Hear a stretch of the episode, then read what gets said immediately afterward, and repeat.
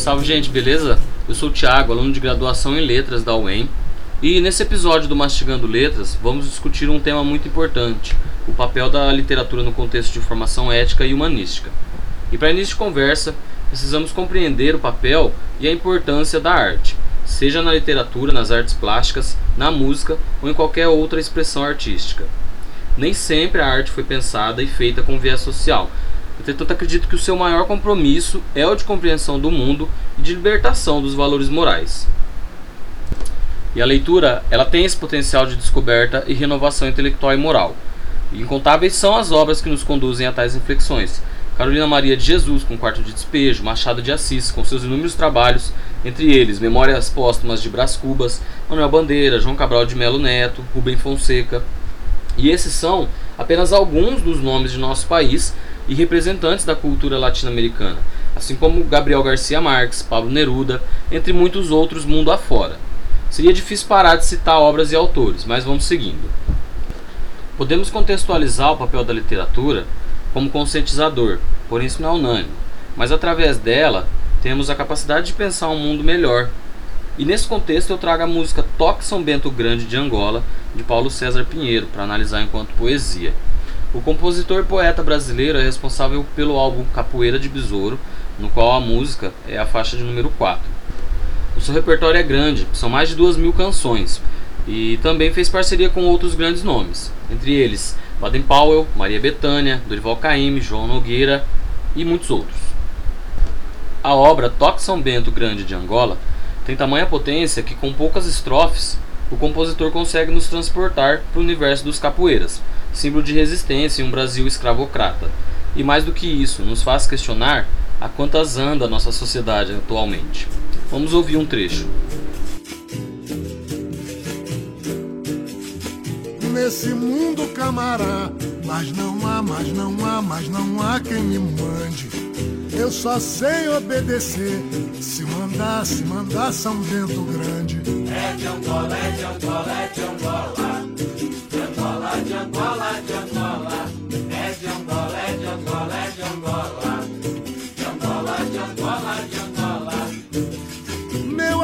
Já foi escravo, mas viveu com valentia. Descumpria a ordem dada, agitava a escravaria. Vergalhão, corrente, tronco, era quase todo dia. Quanto mais ele apanhava, menos ele obedecia. É de Angola, é de Angola, é de Angola. De Angola, de Angola, de Angola.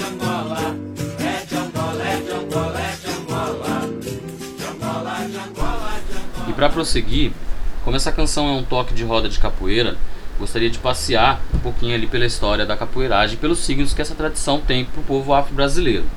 Muitas são as especulações acerca de onde e como a capoeira surgiu, mas uma coisa é certa: ela é de matriz africana e, como era praticada pelo povo negro, é óbvio que seria marginalizada, como foi com o samba, com o hip hop, hoje o funk e tudo mais o quanto puderam discriminar. É coisa de malandro, segundo a elite. O negro ocupa um lugar muito diferente do branco, isso todos já sabemos. Já vimos muitas vezes templos de umbanda, candomblé sendo hostilizados, suas músicas foram marginalizadas até o momento em que a elite conseguiu tirar algum proveito. Mas isso não é tudo. O negro ainda sofre com a opressão do Estado, que treina sua polícia para defender os interesses da elite e aniquilar o povo que vive à margem da sociedade. E parece que a corporação lhes oferece uma paleta de cores para carregarem dentro das viaturas para distinguir bandido e cidadão de bem. Voltando ao foco, com a capoeira não foi diferente sofreu represália e foi considerada crime de 1880 a 1937. Só então a luta começou a, a, passar pelo processo de aceitação da sociedade, graças aos esforços de Mestre Bimba. A capoeira pode ser considerada cultura hoje, esporte, mas o seu signo maior é de resistência. O povo negro não podia praticar nenhum tipo de luta, então por meio da musicalização na prática eles conseguiam jogar a capoeira disfarçada de dança. É necessário também falar um pouquinho sobre o Besouro Mangangá, está presente vivo na obra de Paulo César Pinheiro. É, Manuel Henrique Pereira, conhecido como Besouro, era um homem livre, vaqueiro, capoeira valente e deixou um legado muito grande, pois apesar de homem livre, Ele era descendente de ex-escravos, sabia da dor e tinha consciência de como seu povo sofreu nas mãos dos senhores de terras. E também tinha sede por justiça. Segundo é relatado, sempre que ele via alguém sofrendo abusos, ele intervinha. A história do herói capoeirista e os ensinamentos dele permanecem vivos até hoje. A canção de Paulo César Pinheiro, um, está bem explícito. Indivíduo algum pode ser soberano a outro.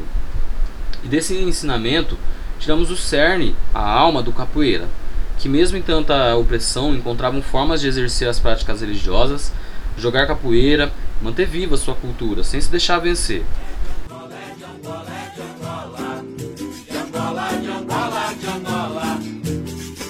Quando eu era ainda menino, o meu pai me disse um dia: a balança da justiça nunca pesa o que devia. Não me curvo a lei dos homens, a razão é que me guia. Nem que seu avô mandasse, eu não obedeceria.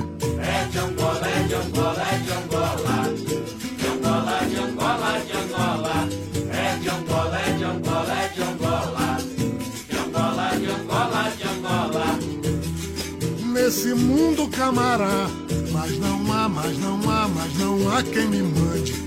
Eu só sei obedecer. Se mandar, se mandar São Bento Grande. É de Angola, é de Angola, é de Angola. De Angola, de Angola, de Angola. É de Angola, é de Angola, é de Angola.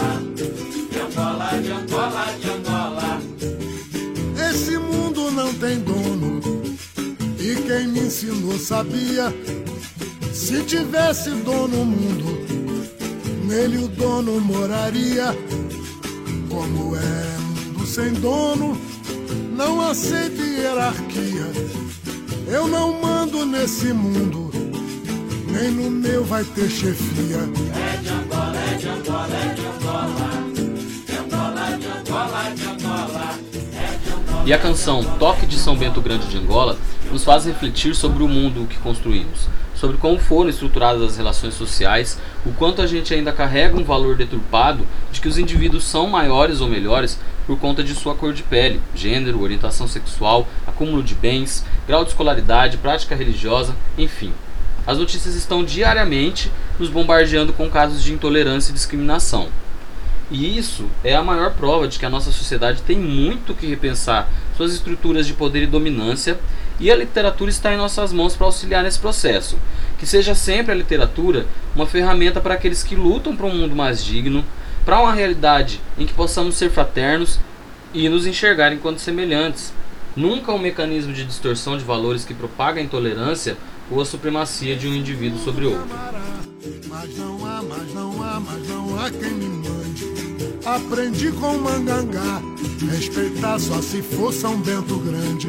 É de Angola, é de Angola, é de Angola. De Angola, de Angola, de Angola. É de Angola, é de Angola, é de Angola.